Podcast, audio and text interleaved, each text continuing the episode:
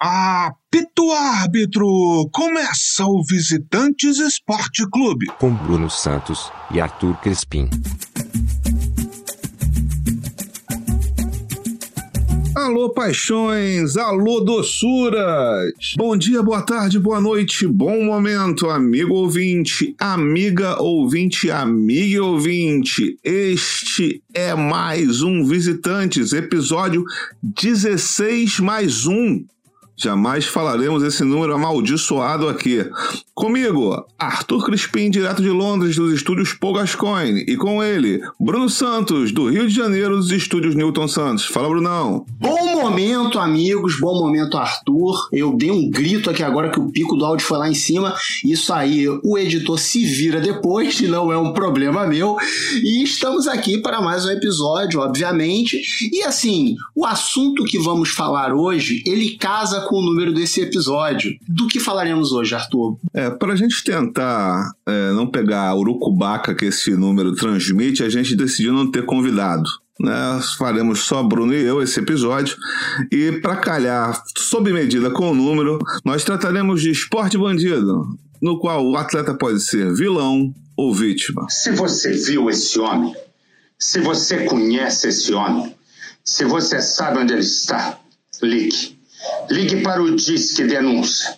Ligue para a polícia e a sua identidade vai ser mantida no mais absoluto sigilo. Certo, Brunão? Certíssimo, certíssimo, Arthur. E com quem começaremos, Arthur? É, a gente primeiro faz um, um, uma parte aqui que é importante. Nós não vamos tratar aqui nesse, nesse programa de dois casos bem famosos do Brasil, que é o caso do Bruno é, do goleiro e o caso do Daniel, porque esses casos já foram bastante tratados pela imprensa especializada, então acho que a gente não teria muito que acrescentar.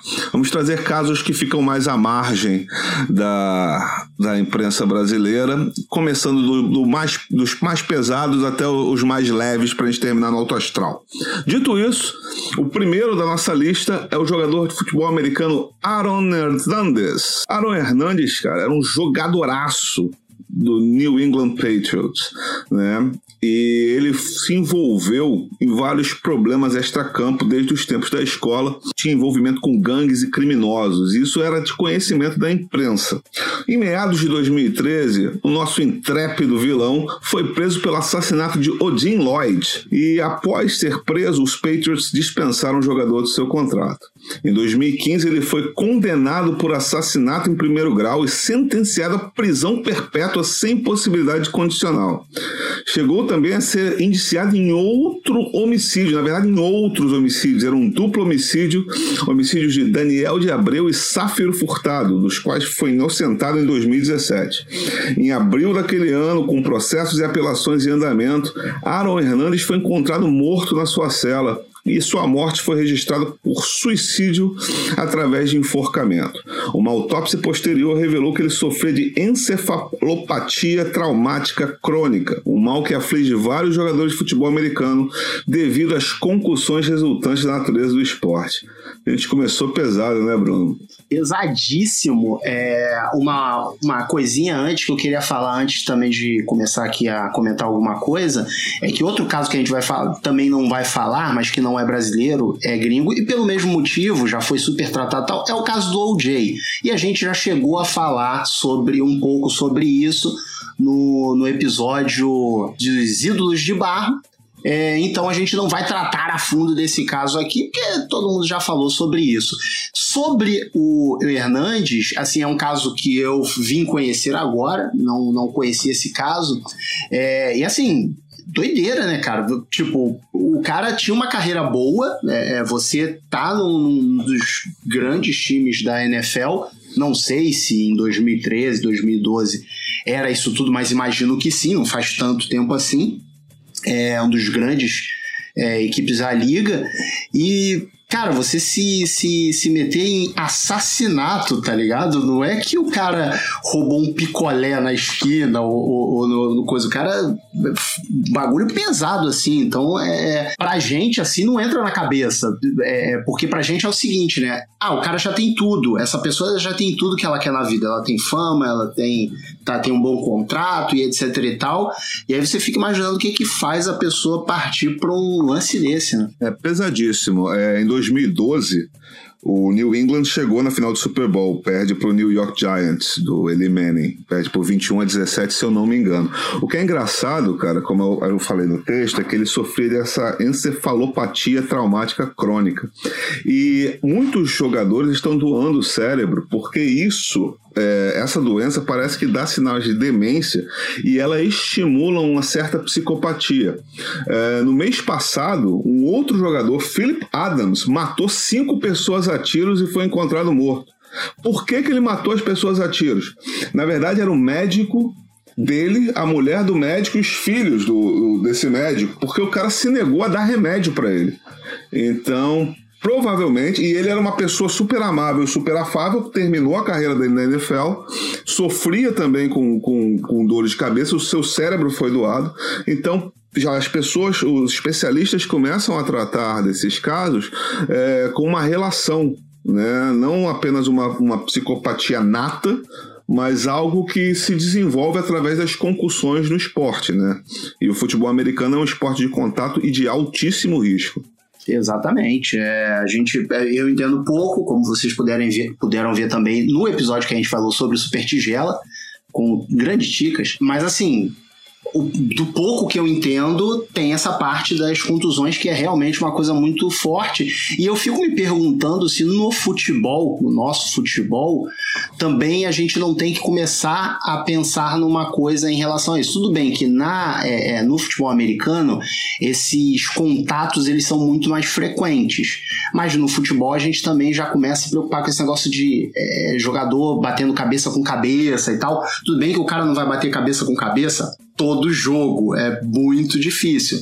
Mas é uma coisa também que é bom ficar de olho, porque esportes de contato em geral, né? É, como boxe, por exemplo, é uma coisa que deve acontecer bastante também. É, com certeza. Inclusive no futebol, agora nesse ano, é, algumas competições já estão adotando a regra da substituição por concussão, que é uma substituição que não conta na lista das cinco substituições. No caso da Inglaterra, das três substituições, né? E ela pode ser feita se os jogadores sofrerem com uma concussão. Bom, partindo dos Estados Unidos, a gente vai pegar um avião e vai para Porto de Galinhas, Brunão. É, rapaz. Arturo Gatti, do boxe. Citei o boxe aí e está vindo aí. Ele iniciou a carreira em 91, ganhou um cinturão de super penas mundial em 95, ao vencer o norte-americano Tracy Harris Patterson. Em 2004, novamente ganhou o título mundial da categoria super leves por nocaute sobre o italiano Gianluca Branco. Eu tô falando com os dedinhos pra cima porque só pode falar italiano assim. É, a sua esposa Amanda, Amanda Rodrigues, com quem Arturo teve um filho, o encontrou morto em 11 de julho de 2009 num apartamento alugado em Porto de Galinhas, com marcas na cabeça e no pescoço. A princípio, suspeitou-se que ele tinha sido vítima de suicídio, mas autoridades americanas e canadenses questionam essa versão. E aí o que, que aconteceu? É que a Amanda ela chegou a ficar até presa por um tempo, acusada de, do assassinato do, do Gatti, é, e depois teve toda uma reviravolta e os laudos de institutos de medicina legal e criminalística apontaram que ele teria cometido suicídio. Foi mais ou menos isso. É, a princípio ela era suspeito, depois ela foi é, é inocentada, ficou livre e até hoje ainda rola essa dúvida. Será que não foi? Até porque teve o lance que eu vou pedir até para o Arthur explicar melhor, o lance do testamento dele, né? Que tinha sido alterado pouco tempo atrás. É verdade, Brunão. Inclusive, depois de longo e tenebroso inverno, traremos ela. A máquina de escrever, abre aspas. O delegado Paulo Alveres, que havia assumido as investigações, decidiu seguir tese dos peritos e encerrou o caso concluindo que Amanda era inocente e que a vítima tirou a própria vida em um momento de fúria. Mas os familiares de Gatti não aceitaram esse resultado. Para eles, a mulher do ex-boxeador foi responsável pelo assassinato dele com o objetivo de ficar com a herança. O testamento havia sido modificado cerca de um mês antes dele morrer. Nas linhas, Gatti afirmava que tudo seria deixado para Amanda e para os filhos. Fecha aspas. Rafael Guerra, Jornal do Comércio de Pernambuco, 28 de 7 de 2016. É muito interessante esse caso por vários motivos. O primeiro, porque Gatti morre em Porto de Galinhas. E um pouco antes dessa dessa essa morte polêmica, houve um crime famoso e não solucionado, com várias teorias de conspiração, que é o caso Serrambi. São duas meninas que são mortas é, na região de Serrambi, que é um paraíso, uma praia pertinho de Porto de Galinhas, e que foram acusados dois combeiros, dois condutores de Kombi. É, só que muita gente da grande imprensa e muita gente do, de Pernambuco não compra essa versão. É uma versão, uma história muito mais tenebrosa e com muito mais camadas, cuja responsabilidade jurídica me impede de citar nomes e coisas afins, mas eu recomendo que vocês pesquisem em quaisquer podcasts desses de True Crimes. Aqui é só de esporte. O importante, voltando para Arturo Guetti, é que até hoje o ítalo canadense tem a sua falta sentida pelos fãs e às vésperas do caso completar 12 anos, sua morte permanece emblemática para amigos, familiares e todos aqueles que gostavam dele. A teoria do suicídio para estas pessoas está longe de ser verdadeira. Realmente é um caso muito complexo. Exatamente. E talvez, quem sabe, a gente possa ter ele aí no na série da Netflix aí, tem uma série da Netflix que fala sobre casos não solucionados. E inicialmente eu vi as pessoas, foi até engraçado assim na época, que as pessoas foram ver a série, né, que são vários episódios, é uma série com vários episódios, e nenhum deles tem solução. E as pessoas achavam que eu achava as soluções na série, e não tem. A série ela já dá um spoiler no título, são casos não solucionados. Então você só vai assistir para passar raiva e ficar sem saber o que aconteceu. É, o golpe tava ali, né? Caiu quem quis. Caiu quem quis. Falando em Netflix, é importante lembrar que a Netflix tem um documentário sobre o Aaron Hernandes, que a gente falou antes, que é Na Mente do Criminoso, né? Aaron Hernandes. A Mente do Assassino, se eu não me engano, o título em português. Então vale muito a gente pesquisar e vocês assistirem. Nós vamos deixar o link aqui no, na descrição do episódio. Certo, Brunão? Certíssimo. Passemos então para o próximo, Arthur. Manda aí. Cara, o próximo eu acho que é o caso mais emblemático dessa lista. É o caso mais pesado, inclusive pelas circunstâncias e pela quantidade de vítimas. É o massacre de Munique nos Jogos Olímpicos de 72. Depois de toda uma confusão por causa da Guerra dos Seis Dias, por causa da questão do Yom Kippur e tal, em 5 de setembro, durante os Jogos Olímpicos, 11 integrantes da equipe olímpica de Israel foram tomados de refém pelo grupo terrorista palestino denominado Setembro Negro, sendo até hoje este o maior atentado terrorista ocorrido em um evento esportivo. O governo da Alemanha Ocidental, na época, recusou-se a permitir a intervenção de uma equipe de operações especiais do Tzahal, conforme proposta da premier de Israel, Golda Meir. Yosef Gutfreund, um árbitro de wrestling, foi acordado com um barulho na porta e, quando foi investigar, percebeu que tinha perdido o Playboy. Um grupo de homens mascarados e fortemente armados entrou. Ele berrou para tentar alertar seus companheiros que ainda estavam dormindo e lançou um equipamento de ginástica de 135 quilos em uma tentativa de barrar a porta. As ações de Gutfreund deram ao seu colega de quarto, o treinador Tuvia Sokolovski, tempo para escapar da janela. Outro treinador, Moshe Weinberg, tentou lutar contra os intrusos, mas foi baleado na boca. Os terroristas palestinos entraram então no segundo apartamento. Ferido no rosto, Weinberg mentiu aos atacantes quando afirmou que as pessoas que estavam naquele quarto não eram israelenses.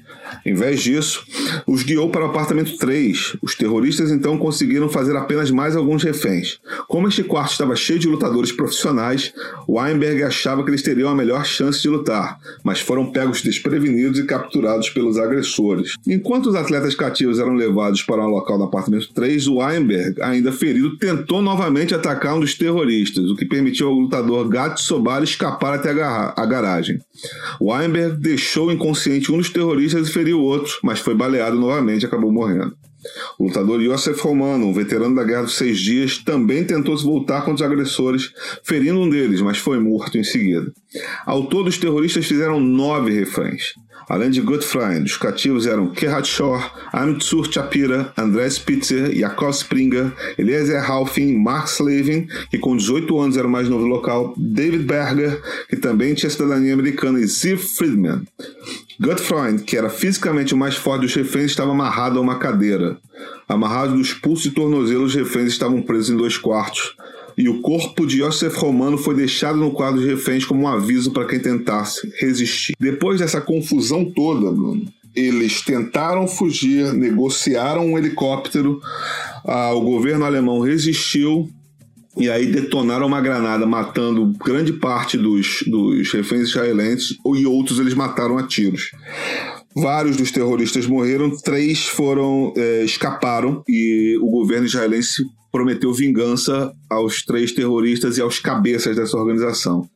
Toda essa operação de vingança, aliás, ela é coberta num grande filme indicado ao Oscar, o filme do Steven Spielberg, chamado Munique, de 2005. Cara, é assim, de longe é um dos casos mais emblemáticos, com certeza. Esse a gente resolveu falar porque não dava para deixar de fora.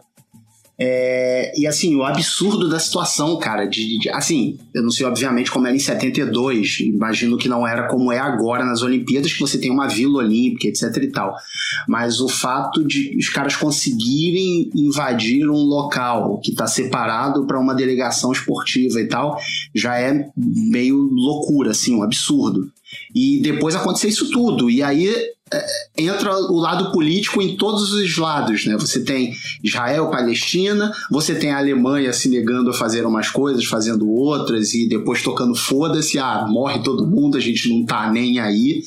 E, e porra, assim, coisa louco. E uma coisa curiosa é que em 2016, nas Olimpíadas do Rio de Janeiro, pela primeira vez desde o acontecido, aconteceu durante a Olimpíada um reconhecimento oficial em memória das vítimas. É verdade. Um, um caso importante, logístico da gente falar é, sobre esse atentado é o seguinte: havia um, uma Vila Olímpica, eu acho que não tenha sido construída para esse fim, eu acho que essas modernidades de desvio de dinheiro começam a partir dos anos 90. Eu acho que era uma coisa mais. mais é mais de acordo com o espírito olímpico mesmo, de você pegar um grande conjunto e reservar para os atletas. Só que a Alemanha Ocidental comete um erro grave de colocar a delegação de Israel na ponta, perto da porta de entrada e de saída. E Israel reclama sobre isso, fala que se sente muito exposto, porque está próximo né? E pede segurança armada. O que a Alemanha nega, porque a segurança armada lembraria dos tempos de Hitler. Né? E, e a Alemanha traumatizada com pós-guerra é, a é o primeiro evento no qual a Alemanha pode mostrar ao mundo que se recuperou no pós-guerra e que está disposta a dar a mão. A Alemanha se recusa a, a mostrar seu braço armado. Então, é, como foi um grande, uma grande tragédia, né? e todas as grandes tragédias são uma sequência de pequenas falhas que desemboca num, num, num grande momento ruim. É, graças a Deus, em matéria terrorista, isso nunca mais se repetiu nos esportes. Em matéria esportiva, a gente ainda encontra alguns problemas. Se eu não me engano, nos Jogos do Rio, um atleta de judô iraniano se recusou a lutar contra o israelense, porque não lutam.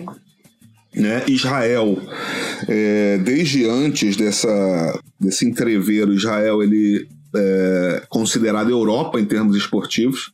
Então Israel joga Liga dos Campeões, Israel disputa eliminatórias na UEFA, Israel disputa eliminatória de basquete, Euroliga, tudo de Israel, embora fique no Oriente Médio, é Europa para ser considerado um, país e ter todas as suas funções esportivas é, atuantes, né? E aí, por exemplo, não, não tem problema com a Turquia, porque Israel tem boa relação com a Turquia desde os anos 70.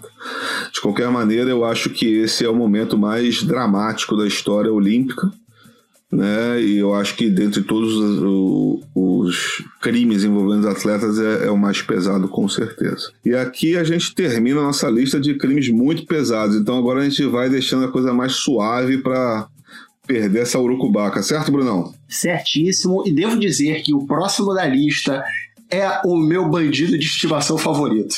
É... Somos dois. Cara, eu tava lendo isso aqui, não conhecia também a história. O Arthur fez uma grande pesquisa pra gente nisso aqui.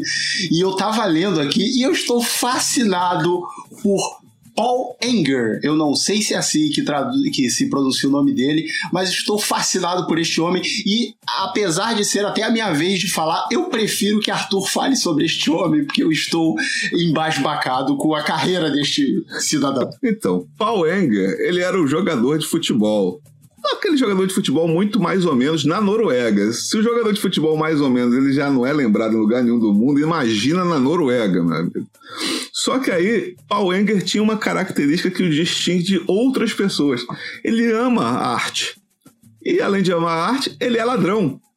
E a primeira incursão dele sendo ladrão foi roubar um quadro de Eduard Munch, o vampiro. E em 1988, enquanto ele roubava o quadro, ele jogava pelo clube Valerenga, que é um clube da região da Grande Oslo, né? E é um clube famoso na Noruega. Não, não, chega a ser um dos grandes da Noruega, mas já ganhou títulos nacionais, já jogou Liga dos Campeões. Os baixos salários não permitiam que Paul Enger tivesse uma vida boa. Eu gostaria de lembrar, eu já fui à Noruega, o salário mínimo na Noruega é 11 mil reais. Então, esse é o baixo salário. Antes, assim, só pra gente não justificar picaretagem do Pauenger, dá pra você viver dignamente na Noruega com baixo salário. Do, aí assim, a, a, trama se adensa. Por quê? Dois dos companheiros de time de Pauenger eram, além de jogadores, policiais e começaram a achar muito estranho que Paul Enger, não tendo um segundo trabalho, começou a aparecer com novas roupas, relógios, carro novo. As pessoas começaram a, a ficar preocupadas. E os dois companheiros de time policiais começaram a seguir Enger por Oslo e observaram que ele estava gastando vários, muito dinheiro em coisas supérfluas.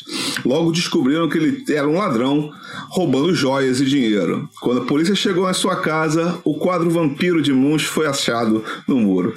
Mas essa não foi a maior peripécia de Enger, certo, Brunão? Certíssimo, cara. Assim, essa última é maravilhosa porque ele foi meio que contratado para roubar um outro quadro que seria o Grito é, e ele. Só que a pessoa que o contratou para roubar falou que nem queria o quadro. Falou: eu não, você rouba e você faz o que você quiser com ele.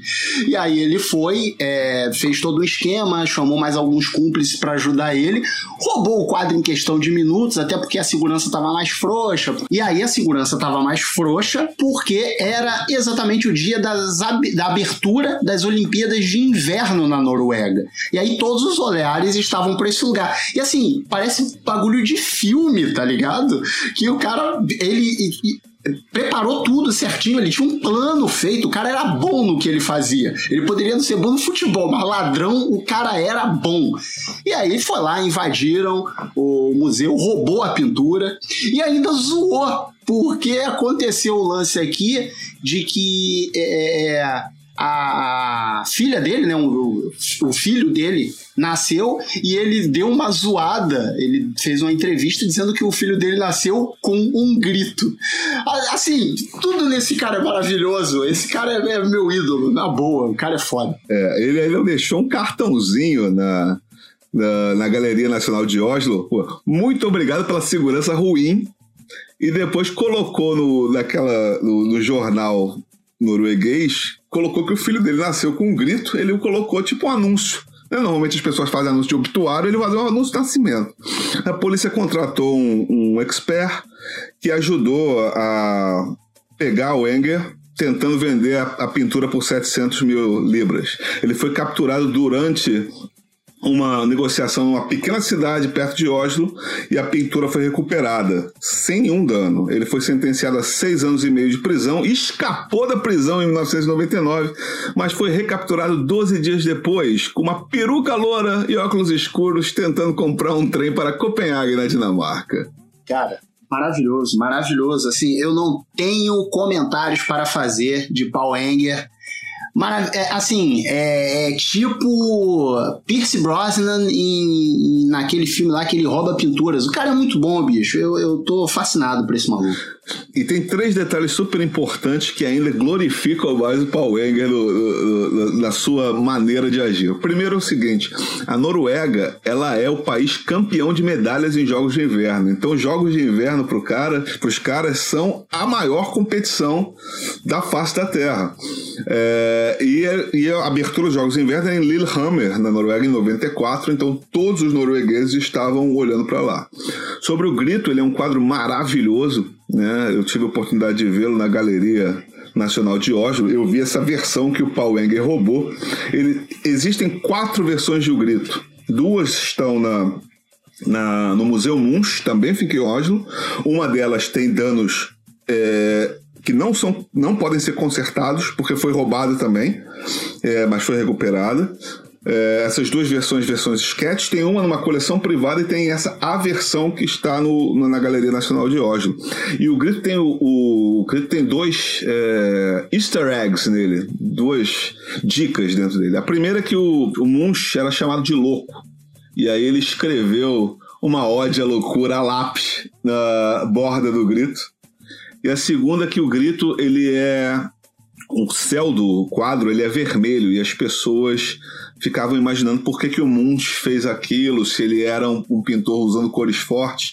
Na verdade, era um, foi, na época que ele pintou o quadro, houve uma erupção do vulcão na Indonésia e os gases da Indonésia fizeram com que o céu na Noruega tivesse um pôr do sol vermelho sangue. Então isso é, permitiu que o grito fosse pintado daquela maneira. Este foi nosso plantão pintura. Exatamente, porque visitantes também é cultura. Vocês é... acham que a gente só fala de Cazaquistão? Não, a gente fala de assuntos também. É, é, passemos aqui então do futebol para a natação com ele, Ryan Lott, grande nadador, grandíssimo atleta americano, e aí, Rio de Janeiro, o cara pegou a vibe e resolveu aprontar de suas peripécias. É, a Elot e outros três nadadores chegaram lá contando que foram vítimas de um assalto à mão armada depois de uma festa na Casa da França, na Lagoa, zona sul do Rio de Janeiro, na madrugada de 14 de agosto. Segundo o primeiro relato, os bandidos portariam distintivos policiais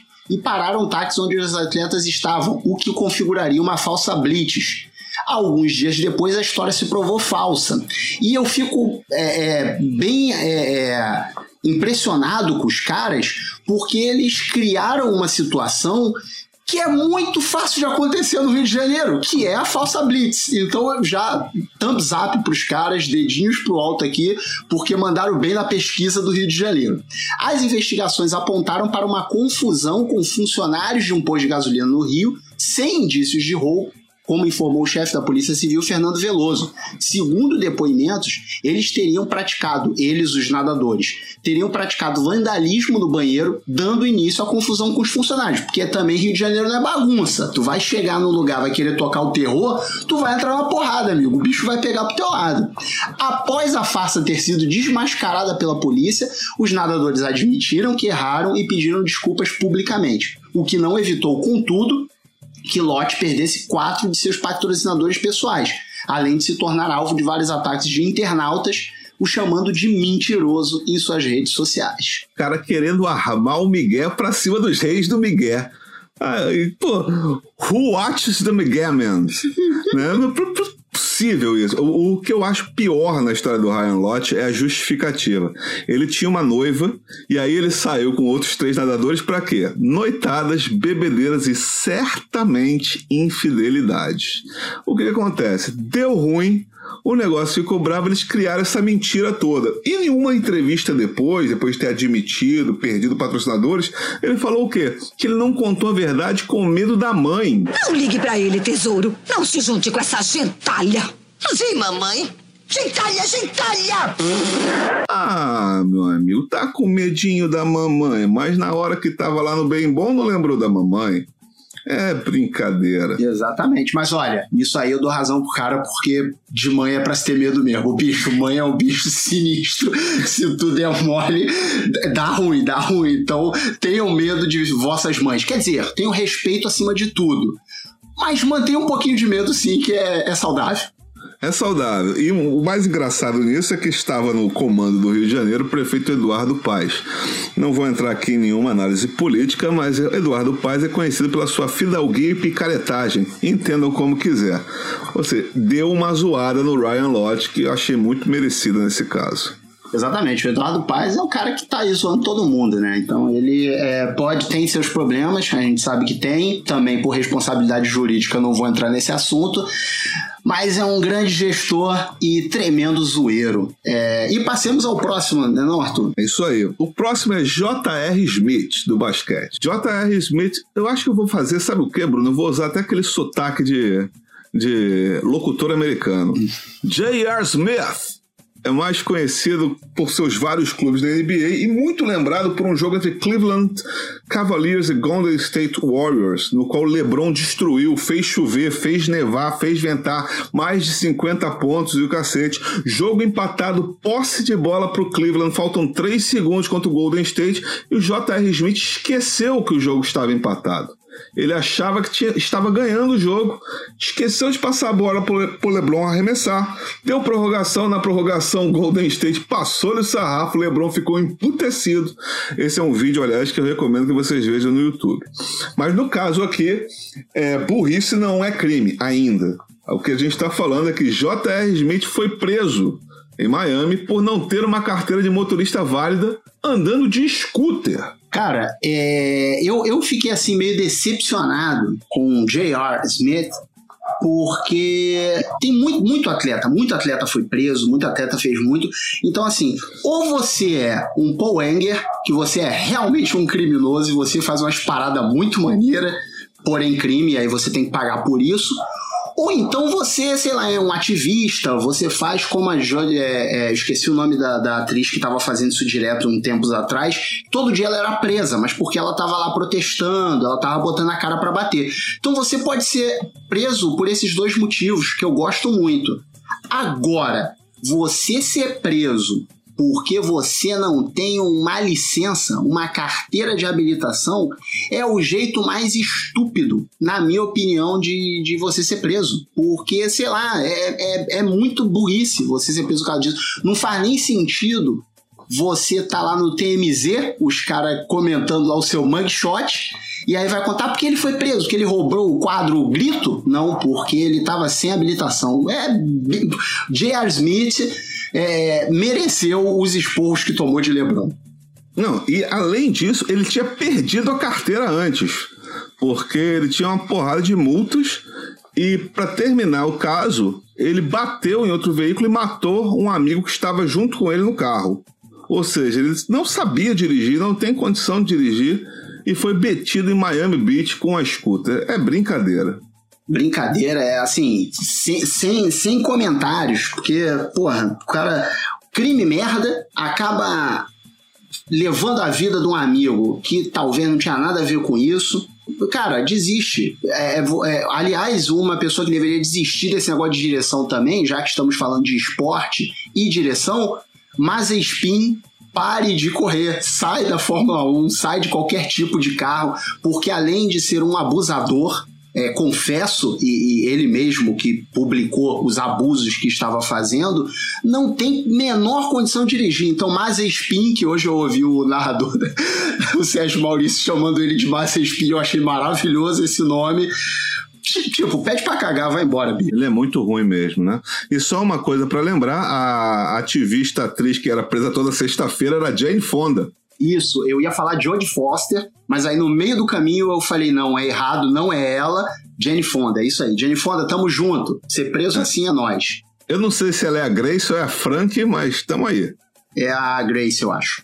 Entendi. Bom, é, e aí terminamos com um atleta aqui nosso, né? Viemos aqui para o Brasil, já que não vamos falar daquele que já falamos no começo, e não precisamos citar nem o nome dele de novo, mas temos aqui o caso dele, Somália, um dos somálias que passou pelos campos do Brasil, porque o Brasil teve também uma festa de Somália por um tempo, mas teve Somália que jogou no Botafogo e no Botafogo é, ele protagonizou o caso, que ficou parecido até com o do Ryan Lott e seus amiguinhos, que é de simular um falso sequestro e roubos e tal, não sei o que lá. O que, que aconteceu na ocasião?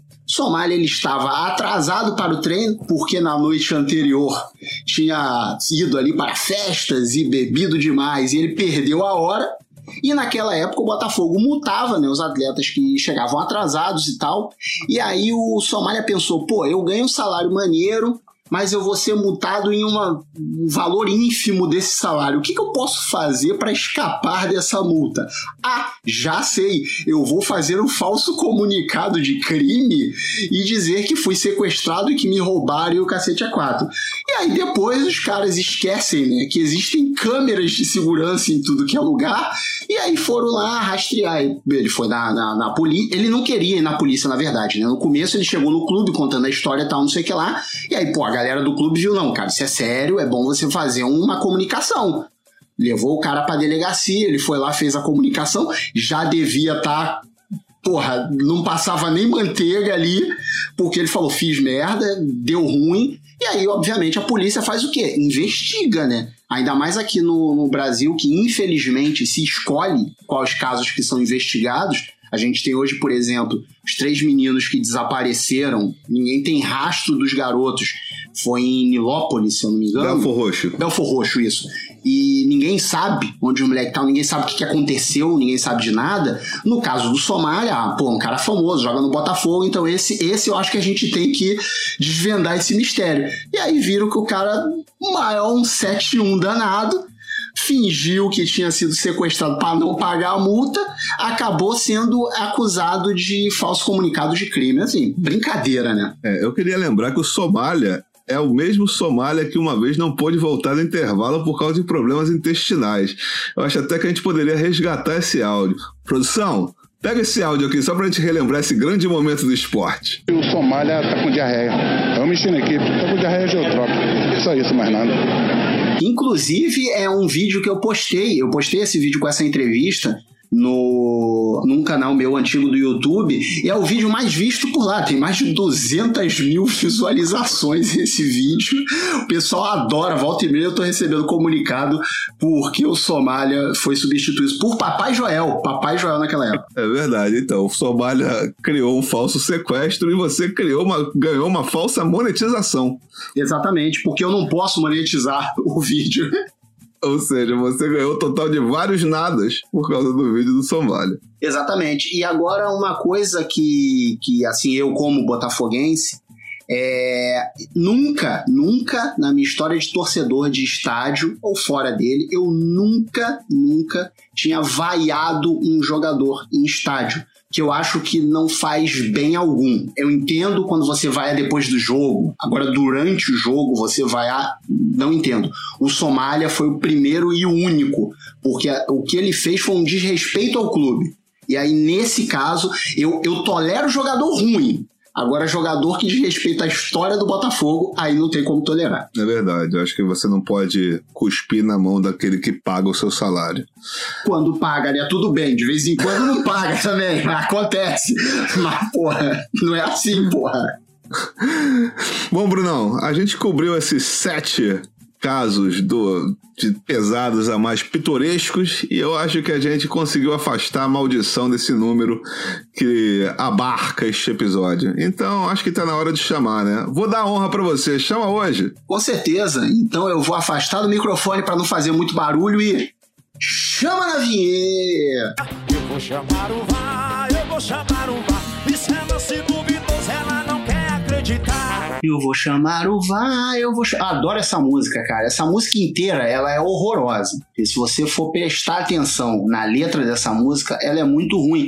Mas esse pedacinho é muito bom. Eu fico feliz que você tenha encontrado essa pérola na internet. Arthur, por quê? Chegou a hora do VAR. Chegou a hora do VAR. Exatamente. E hoje vamos falar aqui. Hoje temos, igual tivemos o Ticas há episódios atrás, hoje nós temos um participante da Hora do VAR que está colaborando com a sua voz. Mas antes eu quero dizer como você faz para participar da Hora do VAR, que é pelas nossas redes sociais, arroba visitantesec ou visitantesec no Twitter, arroba podcast visitante no Instagram ou podcast.visitante arroba gmail.com. Você pode mandar mensagem ou se você tiver nossos contatos diretos meus e do Arthur, pode mandar também, a gente aceita por toda forma, sinal de fumaça, passa na praia com aquele cartaz atrás do avião dizendo o teu comentário, não importa como, o importante é chegar até a gente. Certinho, Arthur? Certíssimo, Brunão. O importante é espalhar a palavra deixar a palavra aí voando alto. Você pode mandar entrar em contato com a gente por quaisquer meios conhecidos e desconhecidos esotéricos também. Agora, por favor, se for através de meios desconhecidos esotéricos, você tem que ser um espírito assim de alto gabarito. Tem que ser tipo um Garrincha, um Ayrton Senna. Vai me assustar à toa, não. Exatamente. Tem que ser um pô. espírito de alto gabarito. É, tem que ser um maneiro aí pra gente poder é, receber essa comunicação. Mas sem mais delongas, trazemos pra cá ele, Edu Starling, que mandou uma bela história aí pra gente. que o Castor é, estudou na Faculdade Nacional de Direito, aquela questão da cultura, da, da postura dele. E eu achei super interessante isso, porque o meu pai também foi da turma do Castor de Andrade lá no- na Faculdade Nacional de Direito. né? Isso ele me contou, ele já é falecido há 31 anos, mas ele me contou isso quando era, quando eu era criança. E ele falava que era um cara que, a princípio, aparentemente não estava interessado em ser advogado, ele estava mais interessado ali no glamour de ser advogado, né? de estar lá na faculdade e tal. Ele não estava muito empenhado em fazer uma carreira, alguma coisa assim. E no depois disso, né, meu pai perdeu contato, aquela coisa toda. Meu pai fez concurso para o Tribunal Regional do Trabalho, depois foi, ju- foi juiz, ele foi juiz de TRT. Passado alguns anos, o Castor é, entrou em contato com todo mundo da turma para fazer uma festa de 25 anos de formado. E foi uma festa, assim, super, é, super cheia de luxos, assim. Foi no Hotel Nacional em São Conrado, antes da desativação, antes de- de- da derrocada do Hotel Nacional. Cada um dos antigos formandos ganhou um anel, né? O Castor deu um anel para cada um. E foi um reencontro, botando papo em dia, aquela coisa toda, onde você tá, o que, que você tá fazendo, aquela coisa toda. Meu pai, super empolgado, foi. Passado algum tempo, chega um convite lá em casa, né? Dele, Castor, é, convidando a nossa família a assistir o carnaval do grupo especial na Sapucaí, no camarote da Liesa. E eu olhei aquilo, tinha, sei lá, 13, 14 anos, achei aquilo muito maneiro. Pô, que máximo, não sei o quê, vamos lá. E o meu pai, não, de jeito nenhum, vamos não. Falei, que isso, pai, vamos lá, o cara tá chamando a gente, pô, seu colega. Não, de jeito nenhum, a gente não vai, não vai a Sapucaí, coisa nenhuma. Imagina, vou no camarote dos outros. E na época, assim, inocência, eu falei, pô, pai, deixa de ser orgulhoso. Pô, o cara tem um camarote, vamos lá. E aí veio o choque de realidade que eu precisava naquela época. Ele falou assim, filho, a gente sabe que ele foi colega de faculdade, aquela coisa toda, tá chamando ali, não tem nenhuma, aparentemente nenhuma intenção. Mas imagina o seguinte: a gente tá lá, alguém sabe que eu sou juiz, e sai no jornal no dia seguinte. É, juiz do TRT no camarote do, do, do- do pessoal do bicho. É, O que, que vocês acham que eles iam achar disso? É, sabe, pegar super mal, cara. Então, assim, enquanto não tiver nada melhor, cara, sem chance, não vou me meter nessa história, não. Maravilhosa essa história aí, corroborando nosso episódio 14 sobre a contravenção. E dando um pequeno spoiler aqui, Edu Starling é o nosso próximo convidado. Só que eu não vou falar o esporte que ele vai, que ele vai contribuir, não. Isso você só vai descobrir semana que vem, certo, Brunão? Certíssimo. E, e eu acho que mesmo que a gente tentasse fazer, sei lá, com algum tipo de, de mistério, etc e tal, ia ser muito bem guardado, porque é um esporte daqueles de, de bem underground, muito underground. Não era, mas virou underground. Exatamente. É, virou na nossa época, infelizmente. Vamos, vamos ver se o visitante consegue impulsionar esse esporte aí, se a gente consegue botar ele pra frente mesmo estando virado pra trás. E temos aqui também, além dessa maravilhosa história do Edu, temos aqui alguns co- comentários do nosso ouvinte super tá sempre presente, cara. O cara tá sempre comentando, sempre mandando alguma uma coisinha pra gente, que é o Gabriel Câmara. E temos aqui dois comentários deles dele um do episódio número 10 de produção, que ele fala o seguinte: legal demais esse episódio. Agora eu fico procurando o nome da Aline nos créditos do programa. E aí a própria Aline respondeu. Ela mandou a seguinte mensagem que foi: pô, agora tem mais alguém além da minha irmã e eu. Muito obrigada. Além desse, o Gabriel também fez um comentário sobre o episódio número 11. E ele diz o seguinte: muito bom. Estou sem acompanhar F1 e esse episódio deu uma boa mapeada. Só queria dizer aqui antes para os jovens que quando o Gabriel fala F1, não quer dizer fumar um, quer dizer Fórmula 1, porque o jovem ele praticamente se esqueceu que F1 também é usada para corrida de carrinhos. Mas eu nem conhecia essa gíria F1 como fumar um. Eu realmente estou muito defasado é, eu, tô, eu tô me sentindo um velho, porque como eu não tenho mais Twitter e eu também não tenho TikTok, então eu fico conversando com o Bruno, a gente não fala só sobre podcast, a gente fala sobre a vida, somos amigos há muitos anos. Aí eu mando um meme pro Bruno, o Bruno já fala, eu vi esse meme três meses atrás. Aí eu fico um pouco desconcertado. É, a gente tem que saber que existe uma ordem das coisas. A coisa acontece, ela aparece no Twitter no mesmo dia. No dia seguinte, ela já tá no TikTok. Dois dias depois, no Facebook já começa a rolar. Uma semana depois, vem aquelas mensagens por WhatsApp. Então você tem que saber de onde você recebeu. Recebeu no WhatsApp, todo mundo já viu, fica tranquilo. É, um dia eu aprendo, um dia eu aprendo. Exatamente. Mas é isso. É... Estamos aqui finalizando mais uma hora do VAR, convidando vocês para sempre participarem, sempre mandarem seus comentários, suas questões. Voltamos no próximo episódio. Correto, Arthur? Corretíssimo. Agora tirando a urucubaca desse número maldito desse episódio. Próximo episódio será suave, na nave, navegando por aí, certo, Brunão? Com certeza, com certeza. Grande abraço. Beijo e até. até a próxima. Esse podcast é uma realização da BSC Produções.